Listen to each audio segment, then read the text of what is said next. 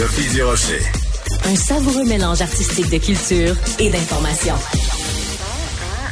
Avec Normand Lester, qui est blogueur au Journal de Montréal, Journal de Québec, on va parler de ce réseau russe d'acquisition de composants électroniques démantelés à Montréal. Écoutez, euh, euh, écoute Normand, demain c'est la série X13 qui sort sur Club Illico. On a l'impression, on a l'impression qu'on est en plein X13, mais c'est pas de la fiction là. Non, non, puis ça fait depuis toujours, euh, Montréal est, est un nid d'espions. Hein? Euh, écoute, pour aller très loin derrière, en 1940, comme tu sais probablement, euh, euh Léon Trotsky, l'adversaire de Staline, a été assassiné au Mexique. Et eh bien, l'homme qui l'a assassiné avait un passeport canadien.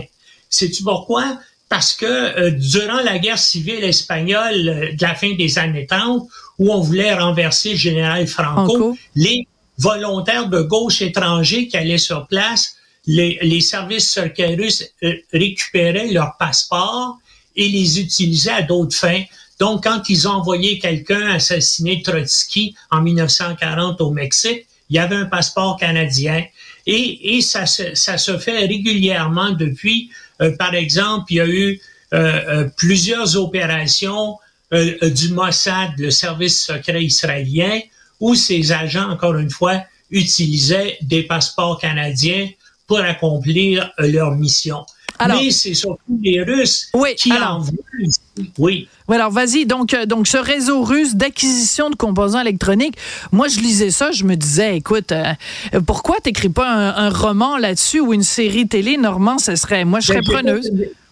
Ben écoute, il y a une série de balados, de balados sur Cube Radio qui porte justement sur des sur les illégaux russes depuis 30 euh, ans euh, que les Russes ont envoyés au Canada. Ce que les services de renseignement russes font, c'est qu'ils relèvent dans les cimetières des pierres tombales d'enfants euh, morts en bas âge et ensuite de ça, un homme et une femme. Ensuite de ça, on donne ça à des agents secrets russes qui viennent s'établir ici et grandissent et mènent une vie comme s'ils étaient euh, des Canadiens normaux. Mais bien sûr, ce qui arrive euh, régulièrement, c'est qu'il y a des transfuges, donc euh, des gens des services secrets russes qui décident de passer à l'Ouest, eh. chez les Anglais ou chez les Américains, puis ils disent, ben regardez, là, il y a deux de nos agents qui sont infiltrés au Canada, qui ont qui vivent depuis 25 ans au Canada, mais parce que les Russes qui veulent faire là-dedans, c'est développer des agents d'influence. Donc, ces gens-là s'établissent comme des Canadiens. Finalement, ils vont travailler pour des partis politiques. En regarde, actuellement, il y a une commission d'enquête fédérale sur l'ingérence chinoise au ben Canada. Mais effectivement, dans ce cas-là, euh, donc c'était pas des gens qui étaient cachés, mais c'était des Chinois qui étaient venus s'établir au Canada et puis qui deviennent bien sûr militants euh, dans un parti ou un autre, qui essaient d'en avoir dans tous les partis pour être sûr d'avoir de l'influence donc dans, dans ces formations politiques-là. Et puis ben voilà, c'est comme ça. En plus de ça, ici, hein, on était parmi les premiers à faire des études sur l'énergie nucléaire, hein, durant à Chalk River dans les années 40, tout, ça. Tout à fait une bonne partie des, pays qui ont développé des armes nucléaires après la Deuxième Guerre mondiale. Je pense bien sûr au Pakistan, à l'Iran, à l'Inde, et puis, puis les Russes aussi, ont essayé d'acquérir de notre technologie euh, nucléaire. On n'avait pas de technologie sur les bombes atomiques, mais on avait des connaissances technologiques très importantes pour permettre de développer ces recherches nucléaires-là.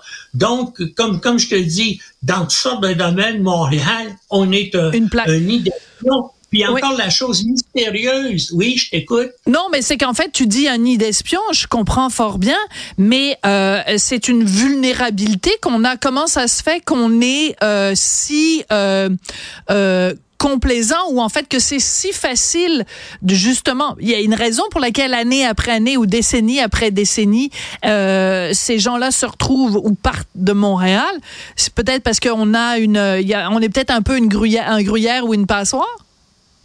Non, mais il y a aussi le fait qu'on est tout près euh, des États-Unis et ça, c'est vraiment important. Je, pendant à peu près 25 ans, tu sais, sur la base de, à Plattsburgh, Plattsburgh, c'est pas loin, c'est 50 kilomètres au sud de Montréal. Ben, il y avait des bombardiers stratégiques américains avec des armes nucléaires. Et c'est sûr que s'il y avait eu une guerre nucléaire entre les États-Unis et la Russie, ces bombardiers-là auraient décollé de Plattsburgh pour s'en aller bombarder, par exemple, la ville de Mourmansk, mm. la ville de, à l'époque, ça s'appelait Leningrad, maintenant c'est Saint-Pétersbourg. Donc, les Russes avaient un système de surveillance ici pour voir les bombardiers qui décollaient euh, de hmm. Plattsburgh. Donc, c'est c'est facile de s'infiltrer aux États-Unis à partir de Montréal. Hey, puis c'est bon dans le sens contraire aussi. Regarde tout ce qui se passe le long du chemin Roxham ben actuellement. Oui. Ben oui, ben c'est pour ça. Alors, Donc, c'est un endroit idéal pour s'infiltrer aux États-Unis. Alors, vous avez... bien sûr, oui, on va se quitter, on va se quitter là-dessus, Normand.